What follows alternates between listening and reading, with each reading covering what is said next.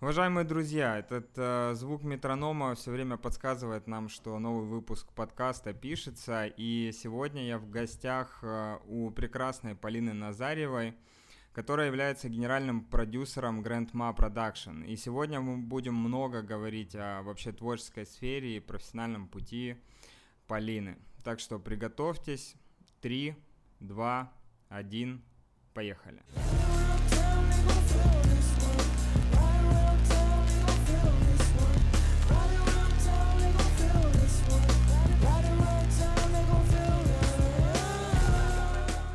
Полина, привет. Всем привет. Ну, в общем-то, этим прекрасным пасмурным московским э, деньком... Но теплым. Но теплым, да. Судьба в виде Натальи Алексеевой и разных там других обстоятельств свела нас к тому, что мы вот сидим и пишем подкаст у тебя в офисе. Да. И расскажи, пожалуйста, нашим слушателям вот вкратце, если это возможно, чем ты сейчас э, занимаешься и где ты сейчас, да? Давай зафиксируем вот эту точку. Я занимаюсь видеосъемкой а, в рекламной сфере и в сфере музыкального видео. В ближайшем будущем мы будем открывать направление кино и сериалов. Но вот сейчас, да, это такая короткая форма, в которой, а, собственно, я, наверное, 4-5 лет. Угу. Вот так. Угу. Ну тут э, сразу же возникает вопрос, э, знаешь, хочется к работам, ну, чтобы народ так э, приземлился тоже и понимал, что происходит. Э, какие-то ну, клипы вашей работы, назови парочку, может быть, чтобы народ идентифицировал. А, мы снимали клип для Тимати, для Мота, для Миши Марвина, в основном Black Star. Угу. Из рекламы мы снимали Хабенского. Вот сейчас все, что идет э, с Совкомбанком по угу. телевизору, по каналам, это все плюс-минус вот последние два года, это все наше. А, ну и так, как бы, ну, какие-то какие разные работы могу, могу потом показать, дать ссылку на сайт. Я оставлю обязательно в описании подкаста, так что народ сможет ознакомиться. Тут всегда возникает вопрос, вот э, я очень люблю, ну, вообще профессии и все, что связано с реализацией человека в труде, и знаешь, что самое интересное, ну, типа, часто возникает вопрос, вот живет себе человек, да? А, никого не трогает. Никого не трогает, да, и в моменте а, у каждого из нас наступает история с самоопределением. Да. И гадала ли ты, э, собственно говоря, когда выбирала вуз, где ты училась? Никогда в жизни не поверишь, я не понимала до последних пяти лет, я не понимала вообще, в какой сфере я должна быть и не могла себя найти. Я закончила МГИМО, международный бизнес и деловое администрирование. Mm-hmm. Ну, вот это как бы диаметрально противоположные сферы с тем, что я заканчивала, чему я обучалась и то, где я есть сейчас. Причем образования продюсерского у меня нет, угу. режиссерского у меня есть режиссерские работы тоже нет. Я брала это все факультативами, какими-то классами, семинарами, выездами и так далее, но профессионального там второго образования в той сфере, где я сейчас, у меня нет. А как ты оказалась в МГИМО? Ну, понятно, что, мне кажется, большинство здравомыслящих людей, оно, ну, спит и видит исключительно, ну, как бы это учебное заведение, понимаешь, в своих фантазиях. А, и у тебя это была, ну, интенция изнутри какая-то? Я типа? могу тебе объяснить. Да. Это вот прям, мне кажется, Господь жалился, а, смотря на меня и мою мятежную молодость, потому что я в 16 не понимала вообще, где я должна быть и кто я в принципе.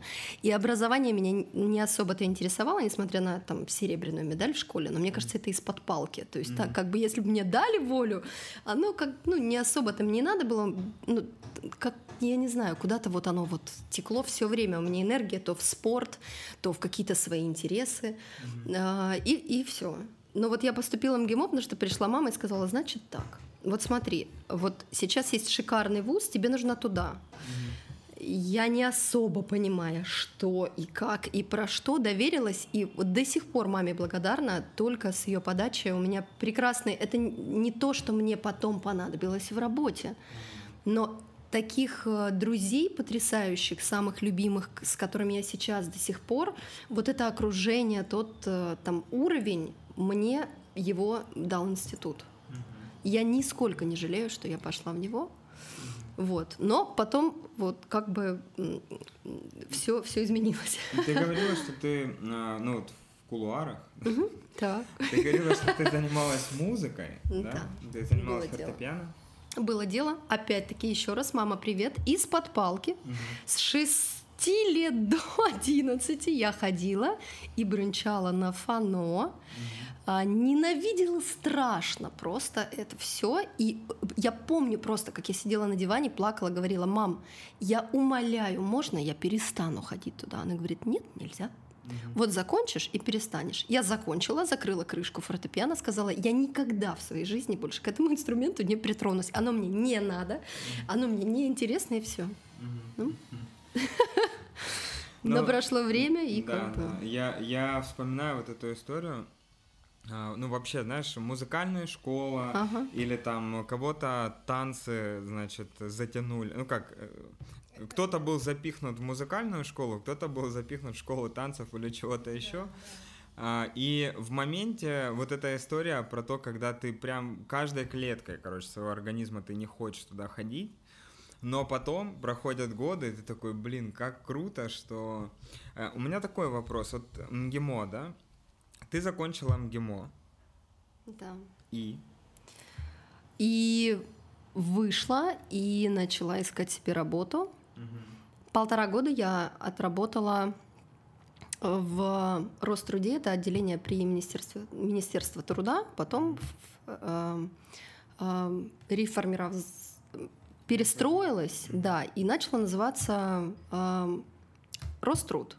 Я отработала там полтора года, поняла, что это вообще не моя сфера. Ну, то есть ну, ты понимаешь, да, вот я человек, которого вообще невозможно, как бы, я все время где-то в пространстве, меня много, и я вот растекаюсь. А это такая форма жесткая, ты должен ходить, четкое время, четкие правила, бумажки.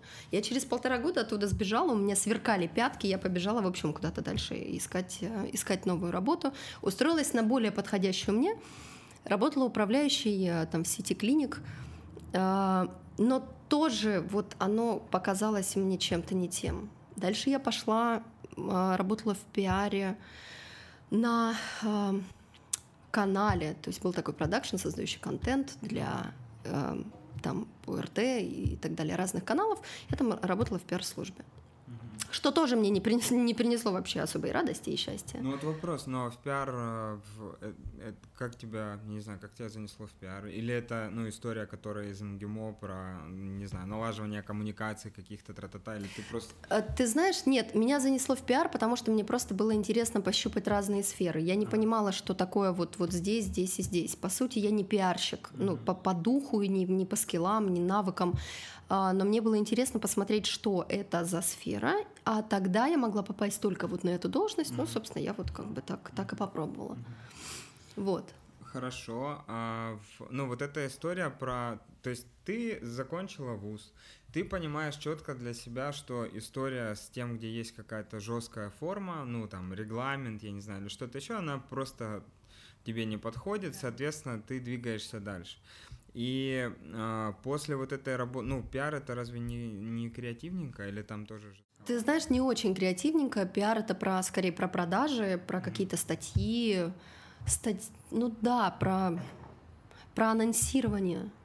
Там не для меня там мало творчества. И, возможно, я не знаю пиар так, как, как он выглядит на самом деле изнутри в крупных организациях, но у меня тогда полномочия были не особо творческие, и оно мне не особо вот, как бы нравилось и импонировало.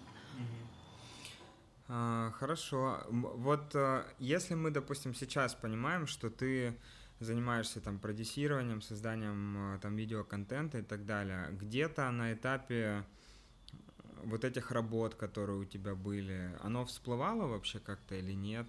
Музыка, творчество? Или это было время такое, знаешь, в котором еще было непонятно, куда это вся приведет. Тропинка, да. да. Ты знаешь, ну вот музыка, я прямо, прям из нее пришла э, в режиссуру и в продюсирование. Абсолютно точно, потому что я начала как-то вернулась к фортепиано. Mm-hmm.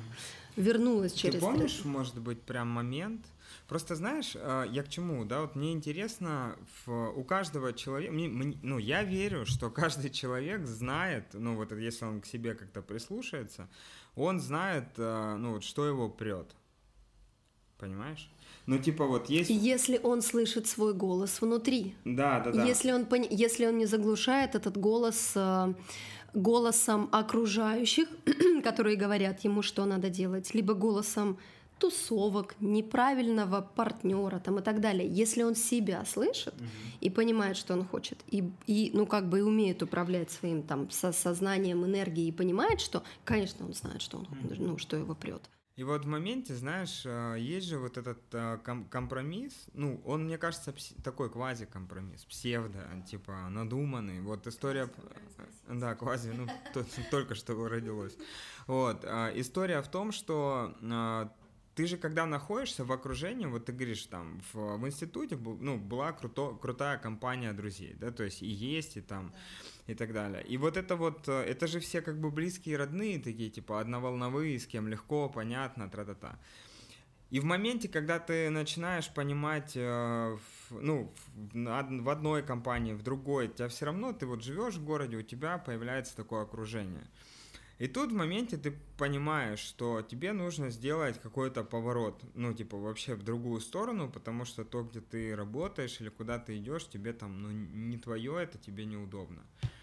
А, когда у тебя в голове вот появилась эта мысль, что нужно вернуться к музыке, были... Я тебе могу сказать. Да, Хочешь давай. прикол? Когда я смотрела концерт, я была э, невероятно крупного масштаба поклонницы э, творчества Земфиры. Вот тогда, когда у нее был зеленый концерт, эм, в, в зеленом театре концерт, э, и я посмотрела этот концерт и, и просто ровно через 10 минут купила себе синтезатор и начала играть. Ровно посмотрела концерт в записи, встала с дивана, купила синтезатор. Серьезно сейчас. Ну, то есть, и, и все. И начала, естественно, наигрывать сначала ее мелодии, потом все вернулось в классику, в академические там какие-то произведения, все. А потом, когда все там гуляли или звали на какие-то там вечера и там, выпить пятница, суббота, я сидела и сидела и играла на фортепиано. Вот одна. Вот пятница вечер, час ночи, где я сижу, играю. Все гуляют, я играю. Ну вот примерно такой прям фанатизм. А в тот момент, а, когда ты посмотрел этот концерт в Зеленом театре, купила синтезатор, это очень круто. Сделать первый шаг вот прям сразу, пока прет. А, где ты работала в тот момент? А, ты знаешь, я даже не помню, где я работала, но я тебе точно могу сказать, я была в таком подвешенном профессиональном состоянии, в совершенно, то есть это была какая-то не, не, невесомость, и почвы под ногами не было. И Возможно, это был даже переход э, с одной работы на другую.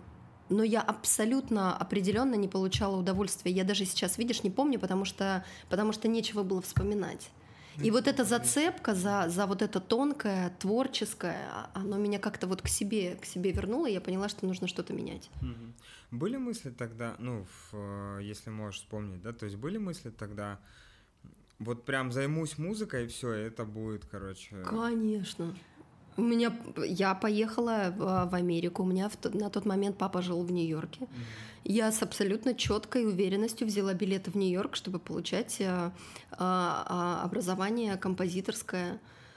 И пришла, и на третьей неделе, походив одна вот по этому огромному городу, mm-hmm. почувствовала себя такой маленькой, без друзей. Mm-hmm. Да, там папа, но вот как бы я настолько ну, меня оторвало, я поняла, что сейчас нет, я не готова. Ну и слава богу, потому что это не мой путь. Вот, ну, да. Я тогда хотела, это была как бы ступенька, чтобы понять, что мое. Но на самом деле, ну, не, не, не музыкальная все-таки сфера. Понимаешь, да? Вот. И вернулась с абсолютно чистой совестью. Вернулась, поняла, что, наверное, нет. Продолжила играть, но не пустила это дальше в, в дальнейшее развитие. А, и вот а, что мы имеем. Ты играешь, ну, для себя это как хобби, тебя прет от этого. По пятнице вечер, час ночи Полина сидит и, значит... Набрынкивает. Набрынкивает, да, на синтезаторе э, мелодию. И в какой момент вот эта история начала перерастать в то, что сейчас является Grandma Production? я съездила в Питер с подругой и сняла очень много видео на телефон. А потом от нечего делать вместе с синтезатором я поехала в Индию, как я часто, я там была пять раз. Вместе с синтезатором я там наигрывала, тоже сидела, у меня был такой специальный балкон креативный, я все обустроила там все в фонариках, огонечках, свечи, сижу компьютер, клавиатура, и я сижу, что-то там, значит, наигрываю. И как-то, ну, думаю, ну вот надо сменить обстановку. Пойду-ка я, наверное, смонтирую видео из Питера. И вот ровно после, после того, как я только что что-то наигрывала, я намонтировала, высылаю на следующий день подруге. Она говорит, ты как бы сейчас шутишь, тебе нужно в это направление идти. Я говорю, да ладно, ну в смысле, это просто какое-то, ну что-то, что-то домашнее, и не придала этому абсолютно значения. Она давай меня пилить, давай туда, давай туда. Купила я себе камеру, начала снимать. И пошли какие-то вот эти бэкстейджные видео, когда ты берешь интервью, определенным образом там их нарезаешь интересно, снимаешь видео про там какие-то компании. И так я начала сама, маль... я метр шестьдесят четыре, как бы, mm-hmm. вот, вот с этой вот огромной сумкой, там у меня, значит, несколько объективов, фотоаппарат, вот это все, и начала чуть-чуть э, снимать и монтировать. Mm-hmm. Но это было на таком, знаешь, на, на детском уровне, но я настолько в это погрузилась, и вот те вечера, когда я сидела за фортепиано, переключились на монтажные вечера, потому что тот, кто монтирует особенно вот в такой свободной форме, знают, что на это уходит колоссальное время. Да. А когда ты не разбираешься в И этой где программе... скилл вообще был? А, прекрасный метод называется «ты-тык». Я ничего... Ну, потом, ну, как-то я, видимо, что-то смотрела, но это исключительно... Просто чувство ритма, оно очень связано с монтажом. Любой режиссер монтажа скажет, э, что это, эти два направления очень связаны. Режиссеры монтажа супер хорошо чувствуют музыку. Музыканты, я уверена, умеют монтировать комментировать, но вопрос, интересный им или нет. И поэтому как просто, просто чувство ритма переложилось на чувствование кадров, на тот же ритм. Угу. Вот как-то так. Интересно. И, ну, подруга тебе это говорит, твои мысли какие? Не было такого? Да не, это, ну, типа... Ты знаешь, тогда вообще, ну, я пробовала, тогда я пробовала все творческое, потому что у меня произошел момент в жизни, когда я помню, я прям как-то вот э, руки протянула к небу и говорю, Господи, ты мне можешь, пожалуйста, дать творческую профессию, чтобы вокруг прекрасные люди были творческие, не вот, вот ну, не консервативные. Я не хочу график, я не хочу э, жесткий регламент. Можно мне креатива, творчество и, и вот как-то, чтобы я плыла и от этого получала удовольствие, и хорошо бы, чтобы и финансы. Ты сейчас серьезно, да? То есть, ну вот. Я сейчас серьезно. А, то есть был какой-то, ну, такой вот кризисный момент? Был очень сильный кризисный момент. Я прям помню, я сидела с подругой на патриарших, на лавочке, плакала слезами просто крокодильями и говорила, Вероник, ну ты мне можешь сказать, вот, вот чем мне заняться? Я не понимаю, ну чем мне заняться? Это, вот знаешь... Сколько тебе лет было тогда? 26. 26, по-моему. 26, да. 25-26. И я не понимала, она говорит, все придет. А я, я говорю, я ну, устала уже вот как бы вот ски, скитаться, искать, потому что, честно, эта проблема, ну вот такого, это такая плита, которая на тебе лежит прям на плечах, и ты не знаешь, как ее скинуть. То есть ты ходишь с этой проблемой, а решить ее не можешь. И я сейчас вижу, что у меня у многих друзей ровно такая же история. Они вроде как видят во мне, хотя я до сих пор не понимаю, чего я добилась, как. Ну, то есть оно идет и идет. Я этому даже не отдаю на какого-то какой-то оценки, не отдаю, не анализирую. А, а ну, друзья спрашивают, ну вот расскажи, ну вот как, ну в какой момент, а что ты почувствовала? И, и я понимаю, что почему-то спрашивают, как будто я знаю, как это должно быть да, или как это должно стать, а я не знаю. Ну, то есть я могу только на своем опыте, а он же каждый, это линия судьбы, она своя. Может быть, у вас по-другому. Я могу только про себя рассказать. Но все, понимаешь, про личную жизнь меня сейчас почему-то не спрашивают. Спрашивают про профессиональную. Ну, помоги, ну, расскажи, а я не знаю, что сказать. Ну, то есть... Ну, это и прикольно. На самом деле, в, в какой-то момент, если так посмотреть, какие истории там общество друг другу рассказывает, да, насчет, э, не знаю, ну, людей, которые там аттракторы, да, в чем-то или привлекают внимание как-то. А, каждый хочет в этом вопросе же, да, ну вот условно говоря, назови момент, когда да, да, да, ты конечно. прозрела. Что это за переломный момент? Что ты тогда чувствовала? Какая была погода? Температура? Что, что во, да, во что ты была одета? Типа рецепт, Mm-mm. надо найти рецепт, понимаешь? Mm-mm. И вдруг, если я буду чувствовать то же самое в такой же температуре, то все, все случится. Да, да, да. Но фишка в том, что ну, в этом вопросе есть ошибка. Подразумевается, что есть некий момент, да, и есть некое событие. И мне кажется, что очень важно, а, пускай этим подкастом и там многими остальными там постами чем-то еще народу объяснить, что иногда бывает так, что нет какой-то триггерной точки, да, то есть конкретно. Это просто, ну, типа, будни. Ну, и, и когда это с тобой происходит, ты сидишь, и вот она тебе ты сидела на патриарших, плакала, задавала ей этот вопрос, она тебе говорила, все, ну, ну, все, все ну, будет что-то образуется, да. Никаких конкретных ответов, но вот образуется. Ну вот и, и все. Угу. И конкретики нет. Есть, знаешь, какая штука? Нам кажется, что типа чудо может произойти только в условленное время и при определенных обстоятельствах. Ну, типа. Чудо произойдет тогда, когда человек готов, я считаю. Вот он готов, либо он готов, он упал настолько на дно, что ему нужно сейчас от него отталкиваться, вот прям, прям сейчас. Либо он готов, он настолько готов энергетически, эмоционально, морально, он на высоте, что вот это сейчас будет шаг еще наверх. Вот не в среднем состоянии, mm-hmm. а вот выстрел и полет в стратосферу происходит либо когда ты совсем упал и совсем тебе настолько ты ну вот все, это дно. Дальше падать некуда эмоционально, потому что ты истощен, и ты говоришь, пожалуйста, сейчас готов делать все, лишь бы та-та-та-та-та. Либо смелость, либо когда, если мы берем верхний уровень, смелость, дерзость, угу. силы в себе настолько много, что ты говоришь, да, сейчас я ступаю в эту бездну. Выходишь за эти рамки, когда тебе было классно, комфортно, удобно, идешь там, где тебе вообще неудобно, супер некомфортно, очень сложно, потому что вот если ты сейчас спросишь, как у меня это все происходило, это монтажи до 8 утра. Это, прости, каменная пятая точка, потому что ты сидишь на стуле, и так три недели. Затекает шея, нет личной жизни. Ну, то есть, понимаешь, да? То есть ты полностью в этом. Это не очень легко. Но тебя это прет, потому что ты понимаешь, куда ты идешь. Понимаешь? Ну, то есть ты, ты понимаешь цель, тебя, тебе должно переть от того, что ты делаешь. Я как раз хотел об этом спросить, что с одной стороны, э, ты понимаешь, что какие-то ну, народ гуляет, допустим, я не знаю, или есть варик пойти потусить, или там с кем-то познакомиться, или что-то еще. И а тут угу. вот тебе взбрело в голову сделать это видео, понимаешь? Угу. В моменте. Потому что мне так круто сейчас посмотреть, что из этого получится. Тусовки я вот видела, я эти тусовки видела вот в таких форматах, в таких, там, там и там. Угу. А видео этого еще не видела. И работы своей ты не видела. Угу. И, и, и мне настолько сейчас интересно, что это сильно важнее всех остальных вещей. Правильно я понимаю, что у тебя не было какого-то ну, фокуса или ожидания э, на тему результата, а именно перло, пер больше именно сам процесс, и он был важнее, чем результат, или нет?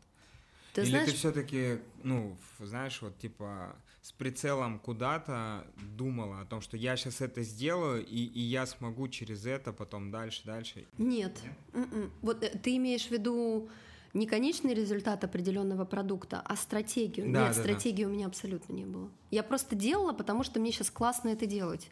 И я э, помню прям это любимая история, любимая моя фраза. Подруга мне вечно э, приводит ее в пример. Я всем рассказываю. У меня был момент, когда, честное слово, у меня не было денег купить э, майку в H&M за 500 рублей. Не было возможности, потому что Естественно, в 26 ни, никакой помощи финансовой от родителей не ждешь, хотя можно было бы легко просто попросить, но это не, как мне казалось, это не совсем верно, что ли.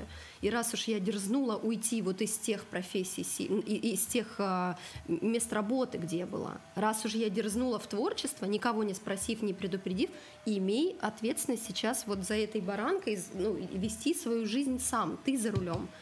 И, ну, были сложные моменты, да. Заказы, это их откуда-то надо взять, даже на бэкстейджное видео, даже на разного такие, на, на, на разного формата видео. Я знаешь, вот ты сейчас говоришь, а я понял интересную штуку. Выходит, э, что когда люди соглашаются идти по пути, который предлагают родители, они как бы подписывают негласный контракт, в котором, если вдруг меня будет качать, ну, в этой теме, я же пошел, потому что ты. Поэтому, ну, будь добр, помоги, да, пожалуйста. Это, это прям очень круто, потому что, ну, знаешь, вот, э, если так, допустим, посмотреть на этот момент, вот сидишь ты, занимаешься этими видео, ты понимаешь, что тебя прет сам процесс, у тебя нет стратегии. Э, если говорить про бизнес-администрирование, да, угу вам там не, ну, не стратегию или преподавали, как бы, понимаешь? Преподавали все. И вопрос вот этот, э, ну, мир же какой, да, сейчас, что надо знать, ну, типа, цели, да, там вот, планировать далеко и надолго. А как, как у тебя на самом деле, какие у тебя отношения с целями? Э, на данный момент да. или тогда были? Ну, давай на данный. На данный момент э, я прошла, наверное, ну, кучу, я даже не могу сейчас цифры назвать, разных тренингов, послушала коучей, и чего я только не прошла с начала моего духовного пути с 25, я, мне кажется, вот, вот лезу в познание везде, куда только можно залезть. Естественно, у меня есть цели, и на, и на, там, и на полгода, на год, на пять лет, и на 30. Я mm-hmm. понимаю, да, сейчас. И это очень важно, честно. Вот тогда я не понимала. Тогда но не тогда, было, да, такого? тогда не было, но тогда было очень ярое желание работать в кино. Очень такое четкое. Не понимала кем, не понимала зачем, как, но вот это желание, оно было сформировано. Угу. Я не могла тогда сказать, что через 10 лет. Но оно, вот это вот, вот оно горит, и ты это никуда не можешь деть вообще. Понимаешь? И вот ровно тогда я не могла, я помню, у меня, я не могла устроиться несколько лет, не могла устроиться, под, а, естественно, я понимаю почему, потому что я не туда шла. И мне везде двери закрывали, потому что это было не мое. А мне эти там пара лет нужна была, чтобы вообще вот до этого кризиса дойти, спуститься, и вот тогда начнутся изменения. И как только я поняла, что это кино, абсолютно четко поняла, вот после того, как попросила дать творческую среду, начало все разворачиваться в видео, я абсолютно четко поняла, что я хочу снимать, я хочу в кино. Моментально, просто чудом каким-то, знакомые через знакомых знакомых, меня устроили на, на картину, на полнометражное кино. Я была тогда, естественно, там бирюлька часов, ну то есть там левая скрипка с правого последнего ряда, ну то есть, но э, это было совершенно новое, настолько мощно, настолько интересно, и вот после этого пошло развитие. Понимаешь, вот э, какой момент есть? Есть люди, которых вот так же тянет, как э, магнитом в какую-то творческую сферу. Например, ну пускай это будет кино, музыка или ну что угодно, или картины писать там хочется, ну творческую сферу. А, и ты говоришь, а, вот у тебя был запрос сформированный, было там понятное желание, что хочу работать вот в кино,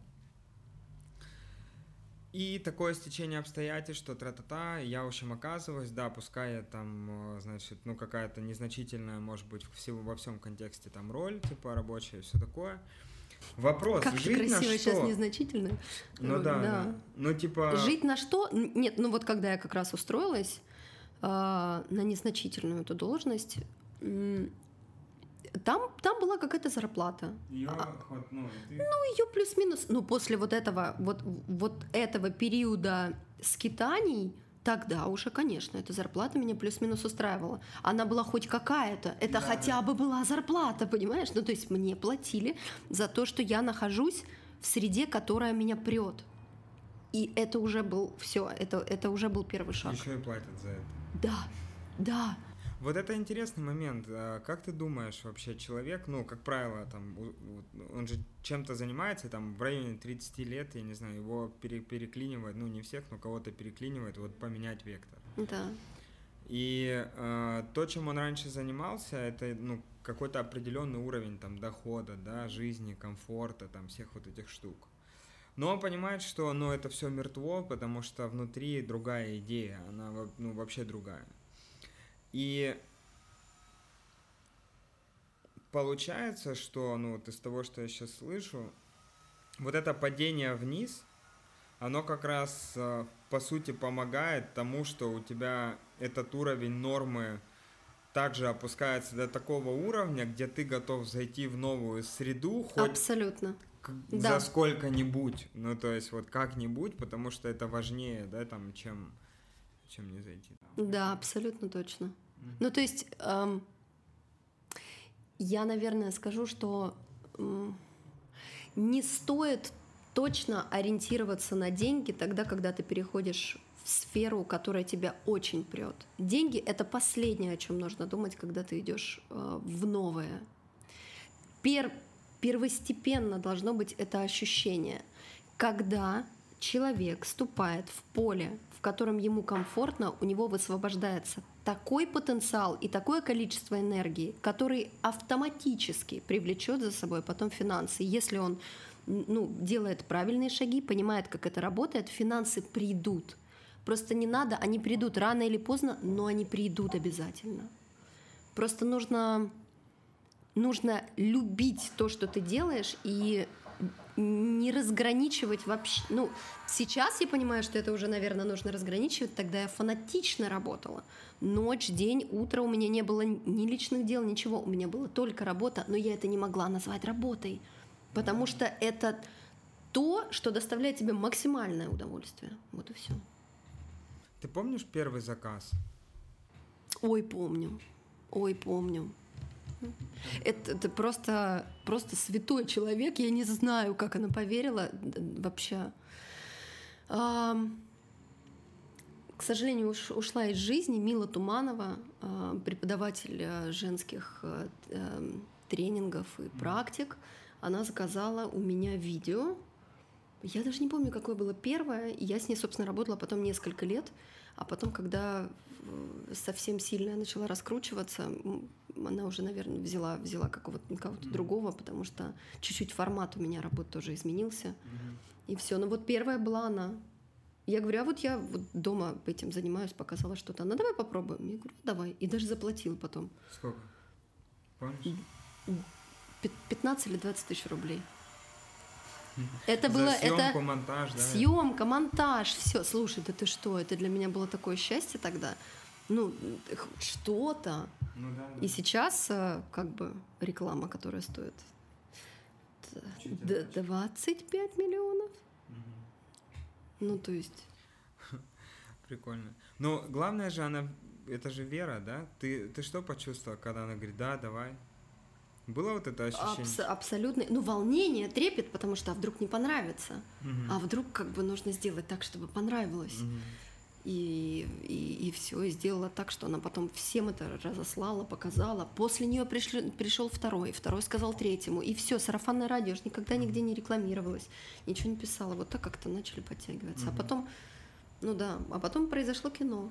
Вот я пошла работать в кино и продолжала делать вот такие вот э, видео. Угу, угу. И, ну, на то время ты уже, получается, нигде не работала, ну, ни в какой Нет, уже все. Как только я начала, да, я начала снимать эти видео, потом пошла в кино, отработала полгода на кино, вернулась. Чем занималась там в кино? А, сначала я пришла координатором, угу. ну, то есть, по сути, там, ну, это помощник в администрировании, координатор. А потом меня сделали скрипт-супервайзером. Это что значит? Это человек, который следит за continuity в кадре, то есть условно кино отличается от рекламы большим количеством э, и, и сцен, и событий, и измененной хронологии возможно. Поэтому mm-hmm. ты можешь и последовательностью съемок сцен. Mm-hmm. Условно, ты в понедельник снял э, сцену на кухне, mm-hmm. а в четверг тебе нужно эту сцену доснять. Mm-hmm. Но тебе же нужно повторить все то, что лежит в кадре. Uh-huh. И художественный департамент не всегда он следит, но иногда упускает. Поэтому у нас очень много факапов в русских кино, где даже в фильме с легким паром там вот как бы ты, ты дурак, перестань, где они дурачатся, и он там смеется с мамой. Она наклоняется, у нее есть полотенце на плече, она наклоняется, встает, кат, и у нее полотенца нет. Вот такого в американских фильмах нет, потому что у них есть четкий человек, который получает, кстати, очень немало, называется Script Supervisor, а, который следит за, за правильностью, за последовательностью а, кадров, за тем, как, как все снято, где все лежит, кто как одет. И говорит, где какой может быть факап. Ну, вот потом меня переделали в, э, вот в, в него, в скрипта. И это было интересно, это такая кипа, куча книг. Я помню, мне привезли книгу из Америки. Режиссер, который в меня поверил, привез книгу из Америки. Мне нужно было на английском языке, вот это техническим языком, все это перечитать, там, я не знаю, 300 страниц. Угу. И я пыталась к началу съемок все это успеть. Я половину там что-то не понимаю. И ну, как-то, в общем, пере, пере, перенесла американскую систему э, супервайзинга на вот этот русский фильм, и вроде, вроде все получилось. Вот так. Угу. А потом? После? А потом я уже поняла, что такое съемки, удостоверилась, что мне надо там быть. Никуда я отсюда вообще не уйду. Mm-hmm. И начала дальше спрашивать знакомых. По знакомым попала э, на стажировку в продакшн, Fresh Production, который, mm-hmm. собственно, и, и с которого начался мой опыт рекламный. Уже другой рекламный, не вот этот вот формат, где я с камерой что-то сама снимала, монтировала, а другой формат, когда есть продюсеры, когда нанимается креативная группа, когда ну, долгий процесс, а, клиент, агентство, mm-hmm. предпродакшн, а, съемки, постпродакшн, большие студии, ну, в общем, много, большой формат, крупный. Все, я это все изучила, а потом отделилась и пошла сама. А как, э, ну, вообще идея, ну, если так посмотреть, подумать, то предостаточно же, наверное, э, агентств, э, которые занимаются производством рекламы. Ох, как много. И когда... И Ох, как, как. Ну, в эпоху digital поди, да, без этого разберись. Да, да, Но, да. в общем, и когда ты решила создавать свое агентство, ну, важно, всегда интересно вот этот момент, когда может быть, была какая-то последняя или первая капля, но когда появилась эта мысль, и ну, осознавала ли ты в тот момент э, свое УТП, ну, типа, вот, знаешь, мы не будем как все, а будем какими-то другими, или вот как, какие мысли у тебя были на моменте зарождения, короче? Ты знаешь, не понимала я вообще своего УТП, честно тебе скажу, наверное, не понимаю сейчас, mm-hmm. и это проблема, и спасибо тебе большое, что ты мне сейчас об этом напомнил, потому что нужно бы вообще смотреть на, на то, как ты несешь себя, и на, на бренд, и позиционирование, но тогда я просто вот шла и делала то, что интуитивно я чувствую, много чего чувствую, очень мало чего иногда могу объяснить в жизни. Вот как-то интуитивно приходит, э, и, и все. Я делаю то, что чувствую. Взяла из, из фреша того же, где работала, э, ушла девочка, тоже продюсер. Мы с ней как-то встретились абсолютно, абсолютно случайно. И она говорит, а я же ушла. Я говорю, серьезно, а где сейчас? Что, что будешь делать? Она, да вот не знаю. Я говорю, послушай, так давай, давай откроем продакшн вместе. Она такая, в смысле? Ну как? А как вы? Что, сами? Я говорю, конечно, сами. В смысле? Кто нам нужен? И начали потихоньку, организовали свой, свой продакшн, пошли зарегистрировали компанию. А клиенты потихонечку шли, шли, шли, шли, шли, и вот степ-бай-степ это начинало разрастаться.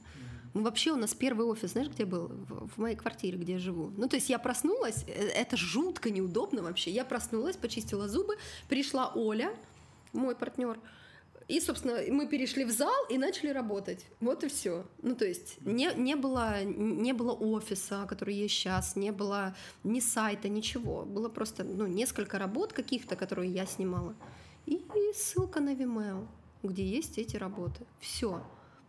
Была Полина Назарьева, Оля Шарова. И ничего не было. А потом как-то мы сели, смешно было, как я с другой, со своей подругой, которая сейчас с нами работает еще э, продюсером. Третьим, вот у нас такая троечка, основной костяк. Как мы придумывали название? Ну, да. ну мы же, да, мы же как Бабуля бы... Продакшн. Grandma Production, бабуля, да. Бабулин Продакшн. Ну, как-то мы же в креативной среде, мы думаем, ну как, ну вот как, как называться, вот так вот сурово как-нибудь стар или там, ну вот что-то скучное или good видео. Это все как бы, ну давай, давай прямо сейчас дадим креатива. Ну давай, оливки, рукола. Угу. Тогда я занималась аюрведой. Я говорю, давай ватапита, давай ватапита, классно, но долго не произносится никак, никак не выговаривается. Слушай, а давай Грандма. Вот ты любишь бабушку? Я да. Да, я тоже люблю. Ну, Бабулин продакшн, теплое вроде, да, название? Да ничего неплохое. И все. Вот так вот это и пошло. Это фан сначала был фан. И в этом и суть всех любых бизнес-процессов. Люди, которые не могут шагнуть, им кажется, в этом, мне кажется, основная проблема. Сейчас, внимание. Им кажется, что каждое а, их действие и решение — это что-то такое глобальное, что вот сейчас он сделает и больше никогда не изменится. Ребят, вообще не так. Это все игра, это настолько смешно, забавно и интересно. Это может сегодня быть так, а завтра вообще не так. А послезавтра совсем измениться. И чем больше мы увязываемся в эту важность, тем как бы, ну, тем, тем сложнее. А для нас это был фан. И поэтому каждый, кто нам говорит э, Grandma Production, ха, у вас такое классное название, а чего, как вы его придумали? Да просто так. Просто взяли, придумали на кухне, сидели, не знаю, вот так. Ну, хочется, знаешь, что сделать? Может быть, э... я, короче, когда думаю и слышу вот э, такое отношение к вообще ну, к жизни, да, или там какой-то ситуации, когда народ на серьезных щах, э, верша судьбы, прежде всего, свою, э, единоразово расписываясь, значит, под тем, как он проживет следующий. Ага. У меня возникает вопрос, но в какой момент времени ты забываешь, что игра твоя и правила твои, и вот это, когда ты типа наделяешь сверх избыточный, важно, что угодно, понимаешь? Избыточный Можно... потенциал есть да. такое понятие. Да, привет, Зеланду да, передадим. Да, вот. Да. И, и история в чем? Когда ты, короче, наделяешь вот такой супер охренительно какой-то гигантской значимостью. Квази, ты любишь слово квази, Ква- квази важностью, так. Да, да, да, да, черт возьми. Ты наделяешь что угодно, а, работу, свою компанию, проект э, или там отношения, что угодно. И как бы говоришь, знаешь, в чем прикол? Э, что происходит в этот момент? Ты как бы говоришь, что э, цель, проект, ну, неважно, любую штуку, которую ты наделяешь этой гипер-супер-мега важностью на всю жизнь, это же твое, ну, это же твоя, твое желание, твой проект или твоя идея, Конечно. понимаешь? А когда ты наделяешь такой важность, ты говоришь, я не так важен, как этот проект, идея или что-то еще. Я как бы тут вот, ну, либо я не так важен, либо сейчас теряется ощущение здесь и сейчас в удовольствии.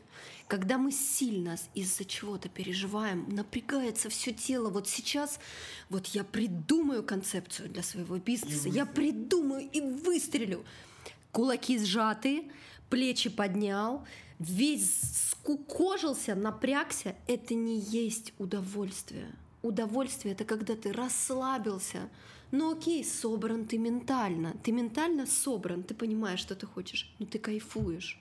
И поэтому, да не, не придумать ли мне сейчас направление для бизнеса? Что я люблю больше всего? Не знаю, мне нравится, мне всегда интересно было,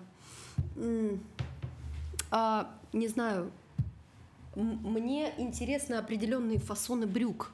Да, я не дизайнер, но а, вот у меня есть девочка, прекрасный дизайнер. А почему бы мне не изобрести вот эту вот концепцию? Я вот создам вот такую линейку и в моду введу, вот, например, а, новый формат носки брюк. Вот так-то подвернутый. Вот мне нравится, меня это прет, я это изучаю, я смотрю, как это делают а, модники в мире а сейчас ради фана, а почему нет? И начинаешь этим заниматься. Но как только ты думаешь, о боже, как, а, а как мне сейчас начать? А что обо мне скажут?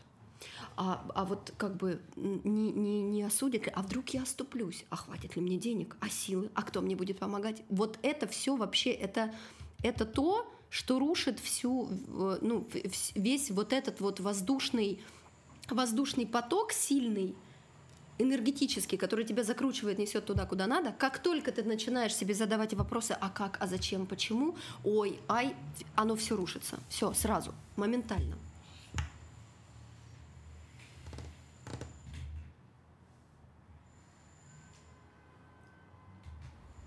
Короче, знаешь, что я понял? Mm.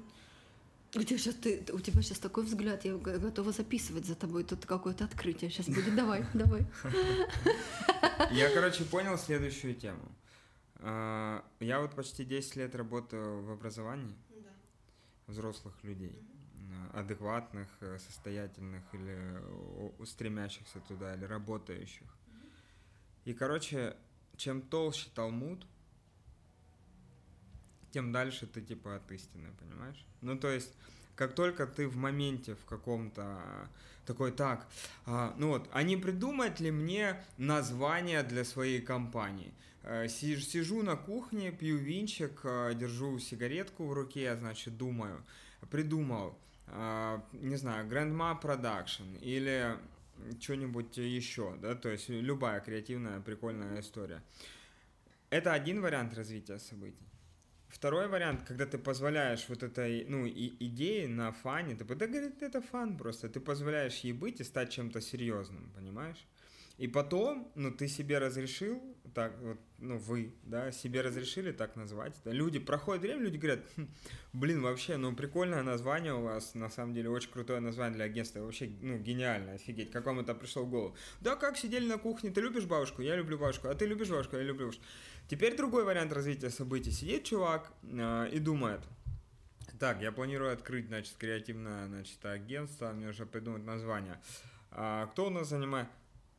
Нейминг, да, нейминг. Такое направление есть, а, значит, ну, целая Нет, технология. Даже есть человек, который этим занимается, берет колоссальные деньги. Нейминг. Угу. Начал изучать, а, пострел кучу видосов, почитал, да, то есть, ну вот погрузился. Чем больше он погружается, тем но он понимает, не, ну, это не, ну как взять, вот, как, как я все учту вот эти параметры, да, а виральность названия, ассоциативный ряд, ну, это же невероятно, это просто невероятно сложно, поэтому надо, ну, чтобы кто-то мне, ну, вот, я ж не могу просто, что значит, я возьму и придумаю себе название, да кто это такой, это науки люди занимаются, понимаете, десятилетия. И тут он зарыл вообще свой бизнес и, и свое прекрасное название, которое может просто так родиться, даже самое бредовое, но ты настолько в него влюбился и сделал с легкостью, оно даст гораздо больше эффекта, чем когда ты пройдешь 33 самых лучших э, специалиста по неймингу и выберешь самое лучшее, как им кажутся названия. Знаешь, в чем прикол? А, вот перед нами стоит ноутбук Apple. Если взять любую науку, которая изучает нейминг и вообще, я не знаю, семантику, понимаешь, вот все это, не может называться IT-компания Яблоко, понимаешь? Да, абсолютно. Она не может называться. А что значит на, на э, технике нарисованное, отгрызанное какое-то э, яблоко с хвостиком? Это что вообще такое? А почему не э, лампа? А почему не уточка? Ну, то есть, почему? Яблоко, да захотел он яблоко. Там есть, естественно, история, почему яблоко. Конечно, есть. Она, мне она кажется, есть. она появилась. Да, Понимаешь? Ну, вот? Да, да, да, абсолютно точно. Ровно так же, как мне кажется, если, э, не если, а когда у нас вырастет продакшн в огромный продакшн и кино, и, кинопроизводство, когда мы будем прокатывать кино, там, миллионники и так далее, Народ все будут спрашивать, почему Гренма? И тут-то придут пиарщики, которые напишут историю, но ее нет. Нет истории Гранма. Есть мы сидели, да, по-моему, выпивали винчик и придумали Гренма. И ровно то же самое с яблоком, я уверена. белое сухое географического назначения. Да, что да, было? Да, как, что? В какой момент придумывается а бокал, бокал, вот тонкая, тонкая ножка, а, а стекло какое? Не слушайте этот э, подкаст, если вдруг вы учитесь э, сейчас где-то. Нас а. просто проклянут, мне кажется. Ничего страшного, этот э, подкаст создан для проклятия, поэтому как бы есть несколько очень важных моментов. Э, ну, к чему весь разговор? К тому, что ну, иногда, ну, easy going — это самый правильный выход, правильно? Ну, проще. Абсолютно. Проще же. Абсолютно. Просто это... Знаешь, что на самом деле что это, по сути, если копать в психологию, в духовное, что значит, когда человек садится и такой, так, я придумал бизнес, но не могу шагнуть дальше, потому что нет названия. Ага, нет названия. Это страх. Ему страшно, что сейчас неправильное название его приведет не туда. Что значит неправильное? Вот, вот в том и дело. Кто сказал Ему правильность, да, вот эту? Страх сделать ошибку. Да не надо бояться. Просто делай сейчас в моменте, не упускай этот момент. Знаешь, в чем фишка? Еще основное качество продюсера, без которого ни один продюсер в мире не может функционировать. Делать прямо здесь и сейчас, переговорю, делать прямо здесь и сейчас то, что ты э, решил и то, что надо. Не писать списки на завтра, послезавтра и три недели вперед. Вот ты сейчас почувствовал, что нужно добрать этому человеку, потому что этот свяжет с этим. И решит вопрос, условно, не знаю, от, открытия воздушного пространства. Я не знаю, что угодно. Ты это делаешь прямо здесь, не послезавтра. Вот я с тобой разговариваю, и параллельно что-то звоню, пишу, печатаю, но я с тобой. Угу. Не упускать этот момент. Делайте здесь, не прокрастинируйте. Ну, то есть не надо на завтра. Угу. Потому что на завтра, значит, это важно очень. Если я завтра проснусь, выпью чашку кофе, и тогда пойду и напишу вот это письмо, которое меня приведет. Да нет, напиши его с телефона. Напиши сейчас, выйди на балкон, покури сигарету, напиши прямо сейчас это письмо работодателю, э, кому угодно, а, человеку, которому ты восхищаешься, у кого хочешь работать. Напиши, что мне нравится а, то, что вы делаете, мне нравится ваш бизнес или мне нравится то, как вы творите. Хочу быть рядом с вами, готов работать э, кем угодно, просто быть рядом. Прямо здесь. Не отвечают неделю, пиши еще. Еще не отвечают неделю, еще пиши. И проходит месяц, еще пиши. Приди, стучи в дверь туда, где сидит этот ну, работодатель, куда ты, или в компанию, в которую ты хочешь попасть.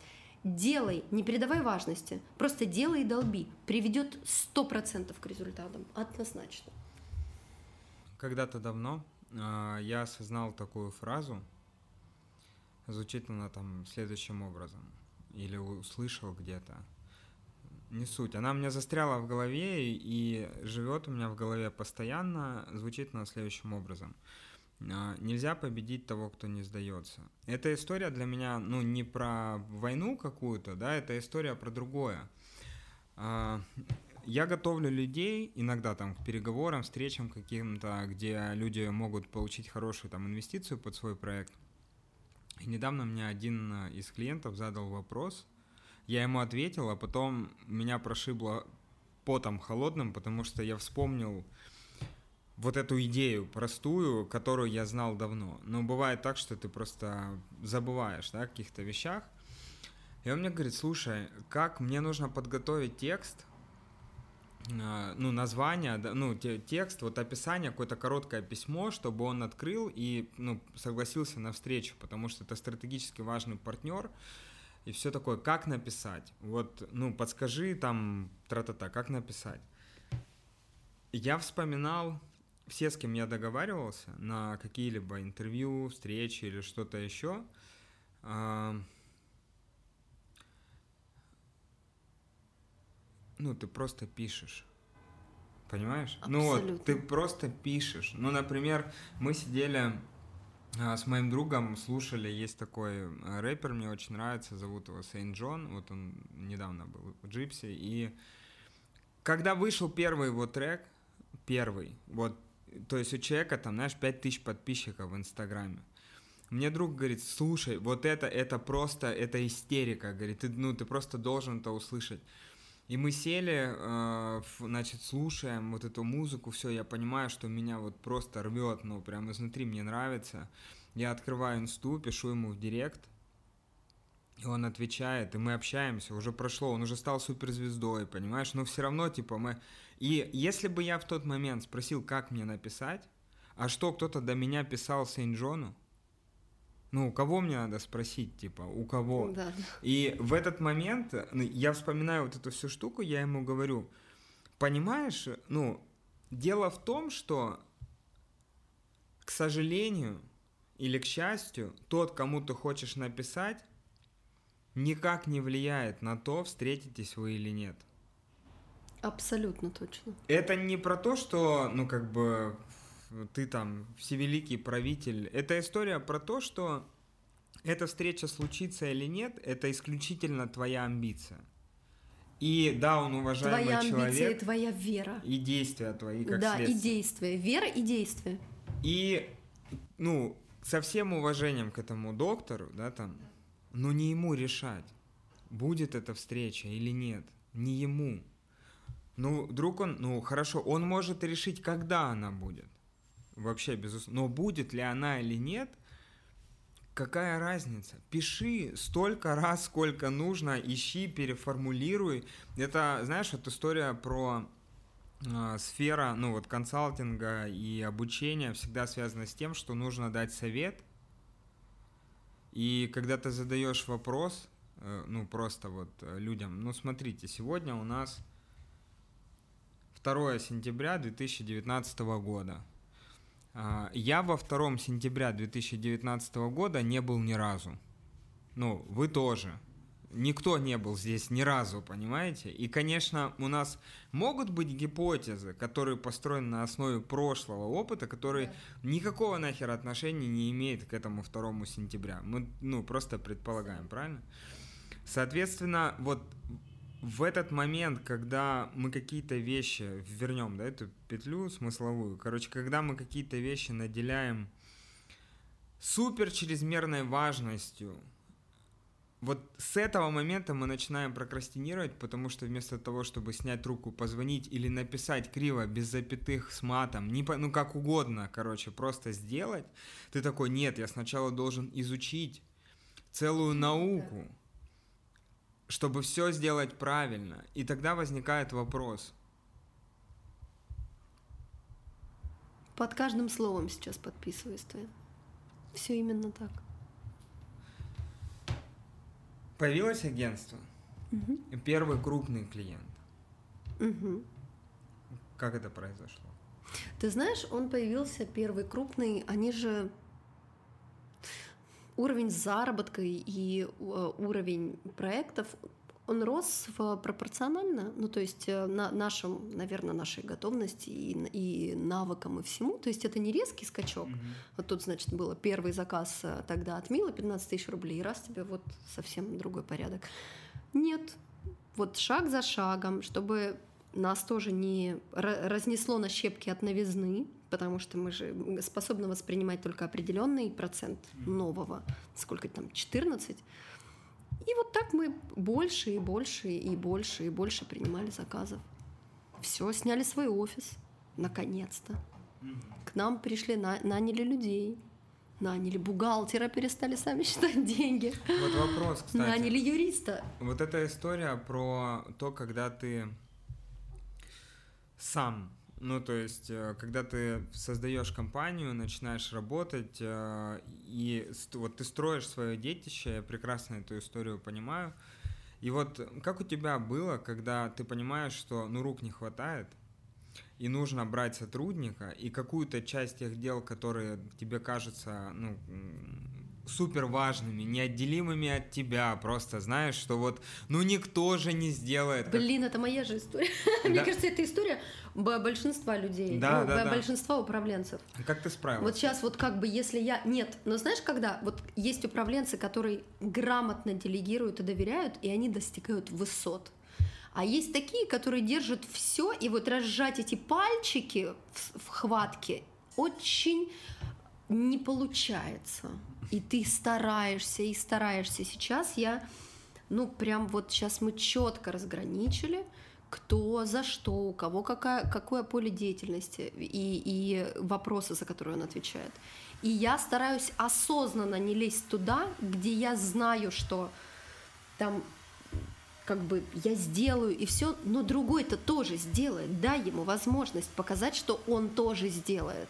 Mm-hmm. А проблема управленца в том, что ну, и им кажется, что лучше меня не сделает никто. Это неправда, это иллюзия. Угу. Лучше тебя сделают.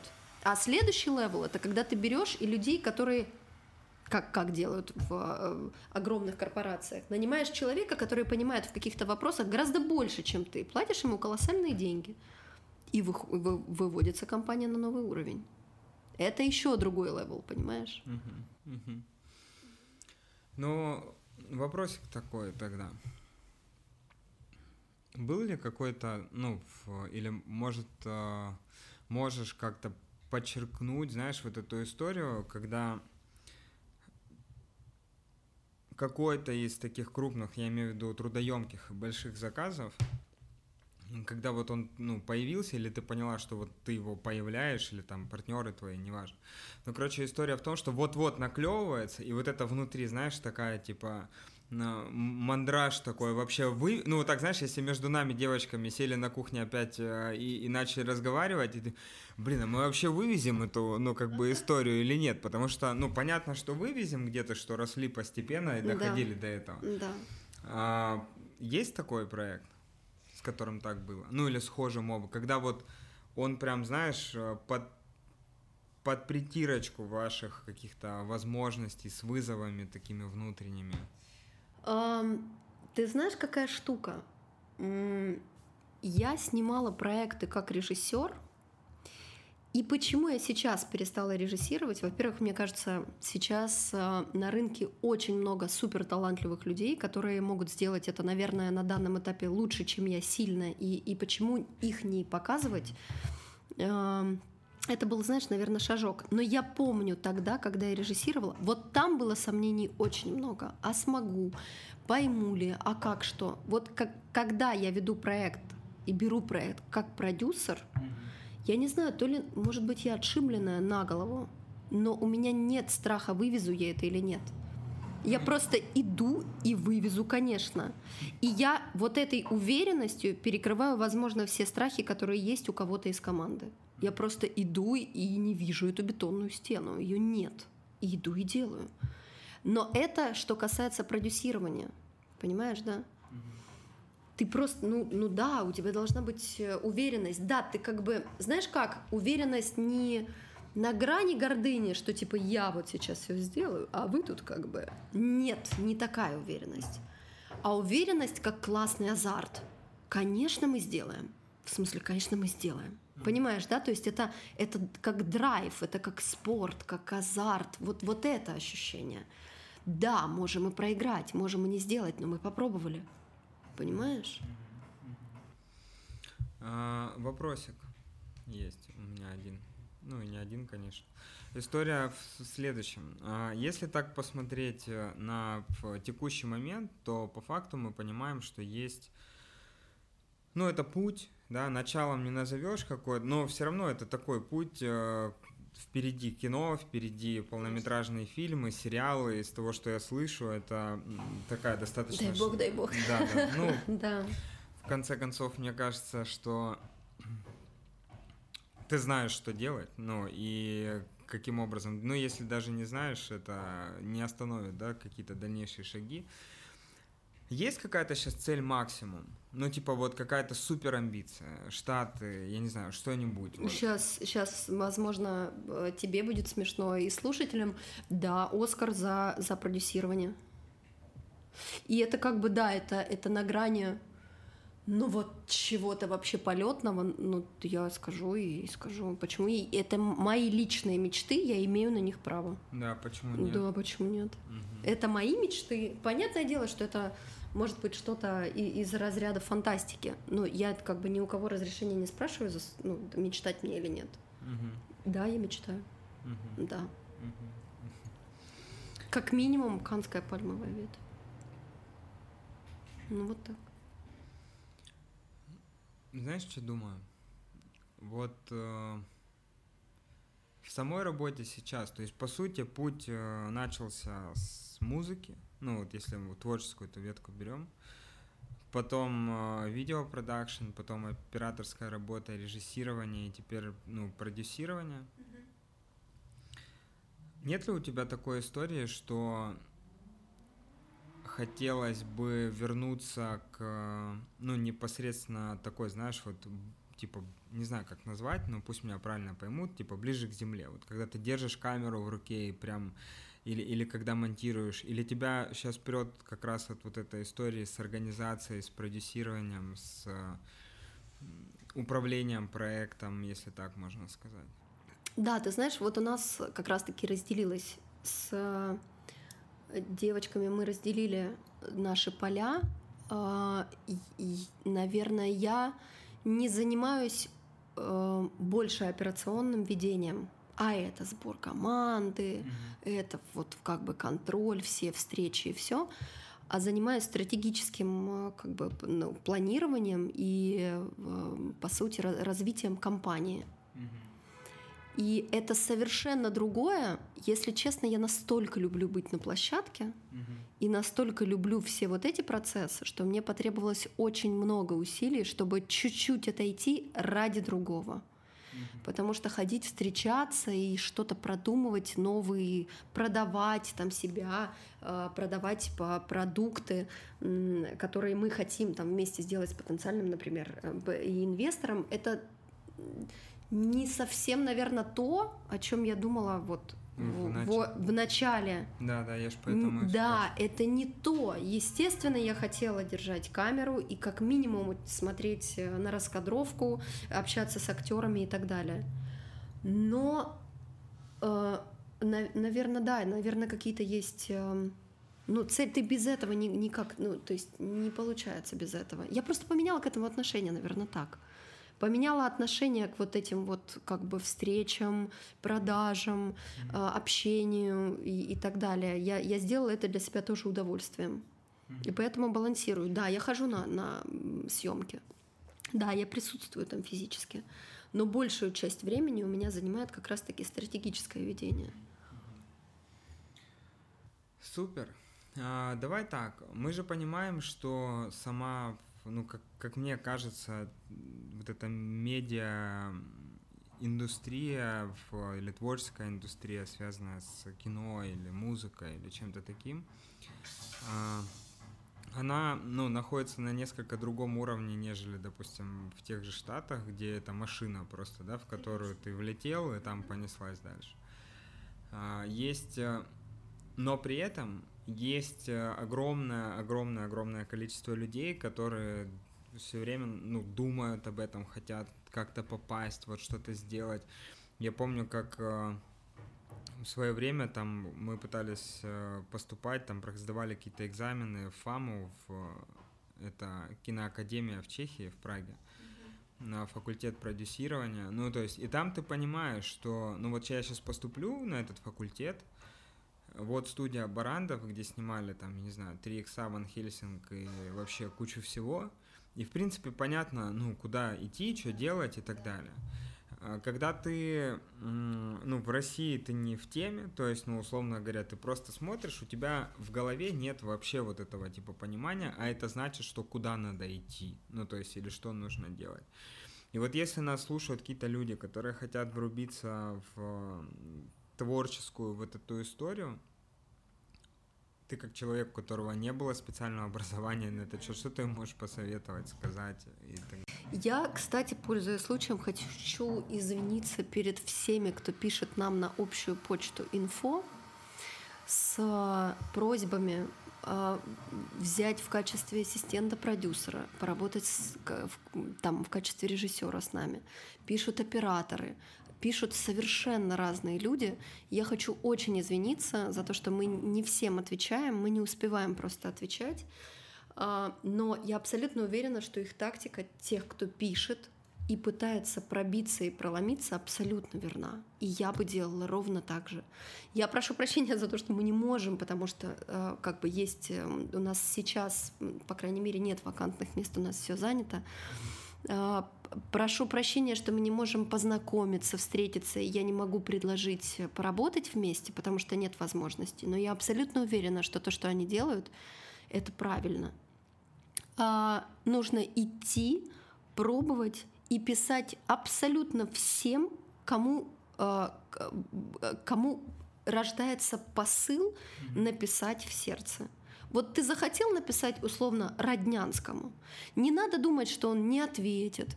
Или, о господи, какой, какой он величина, какая величина. Не, не надо об этом думать. Нужно просто взять и написать, просто написать от сердца. Не надо прокрастинировать и думать, как именно я это напишу. Напиши просто вот с чистым, добрым, теплым посылом получить какую-то, по получить какие-то навыки и дать что-то полезное этому человеку. Обмен. Не только получить, но и дать что-то. Помочь в чем-то, возможно. И писать. Все, только делать. Мой совет будет только делать. Я вспомнил некоторых своих знакомых, которые смогли улетели в Америку, смогли найти там работу и устроиться, и, в общем, очень круто развиться. Там вообще эта история с тем, что ты просто каждый день по 100 имейлов отправляешь в разные, ну, если это мир моды, в разные Абсолютно. агентства, короче, и так далее.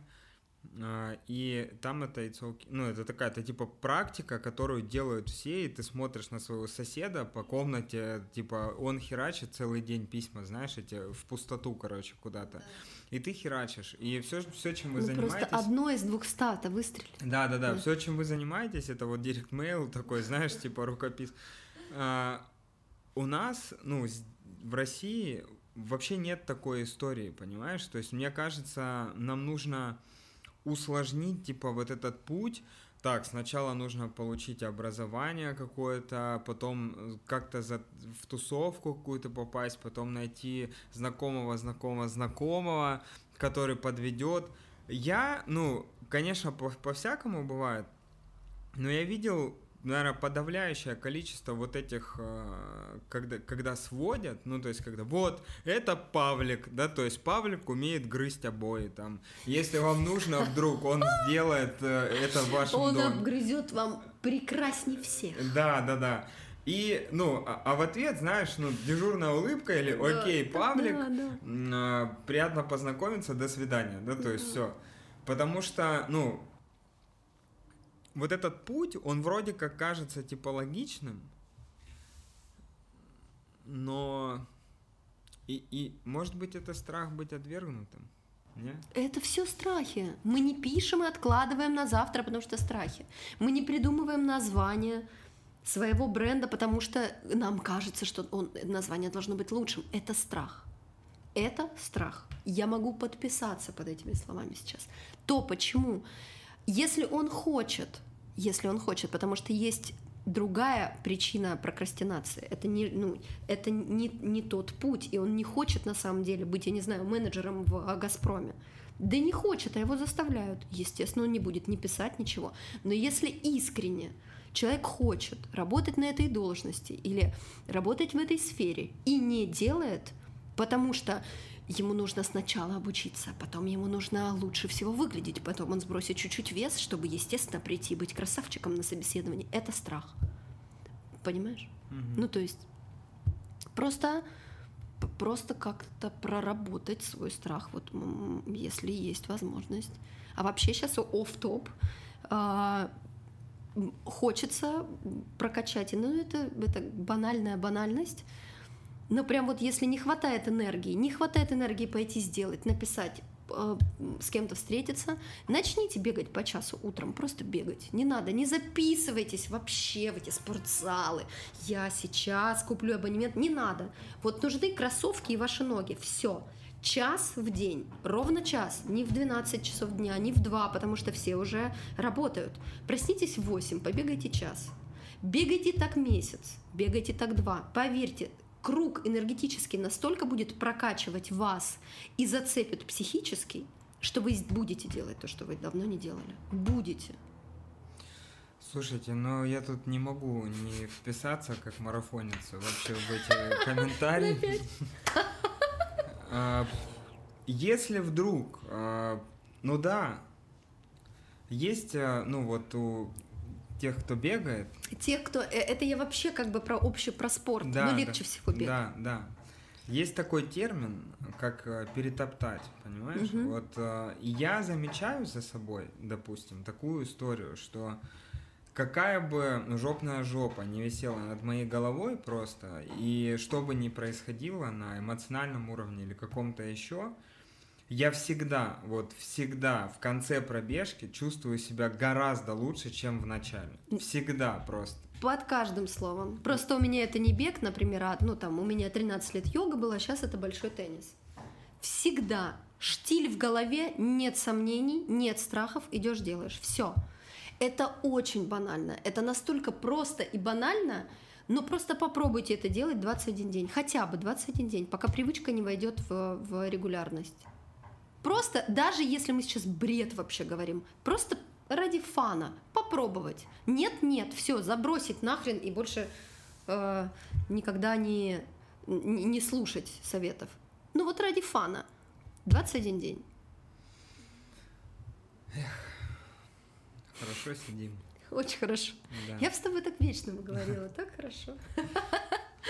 В общем, друзья, не, э, как это сказать, как это сказать, понимаете, вот однажды у меня был последний уже буквально какие-то фразы в этом подкасте, и, возможно, запишем еще через какое-то время. История в следующем, что когда я сидел э, с одним очень образованным человеком, который в мире онлайн-обучения много чего сделал, мы сидели, разговаривали, и он мне говорит, Игорь, вот если по-честному, положа руку на сердце, вот мы сейчас возьмем, допустим, с тобой, запишем видеокурс какой-нибудь, в котором мы вот, ну, прям честно расскажем, как до конца недели заработать 100 тысяч рублей – ну, ты, ты знаешь, как это сделать? Я говорю, ну, примерно понимаю. Он говорит, я тоже примерно понимаю. И мы можем с тобой проверить наши гипотезы, они сработают, и мы прям, ну, алгоритм весь расскажем, и выложим его бесплатно на YouTube, это видео. И напишем честное название. Как заработать до конца недели 100 тысяч рублей? Проверенные практики, значит, меня и вот этого человека. Ну, вот искренне. Он говорит, знаешь, что будет? Я говорю, что? Ничего. Ну, никто не, а, не поверит, не откроет это видео, или даже если откроет, не досмотрит его до конца, потому что эта история будет казаться чем-то невероятно... Не может быть так просто, понимаете, чтобы взять, э, посмотреть 10 минут видео и сделать реальное действие, получить деревянные рубли в карман. Так не бывает. Все должно быть очень сложно. Нахрен мытарство, в общем, ребята. Мне кажется, нужно, ну, Вдохнул, выдохнул, пробежался он или поиграл в теннис э, и сделал это сейчас. Что вы там собираетесь сделать? Спасибо тебе большое. Спасибо тебе огромное. Да, ура. Спасибо.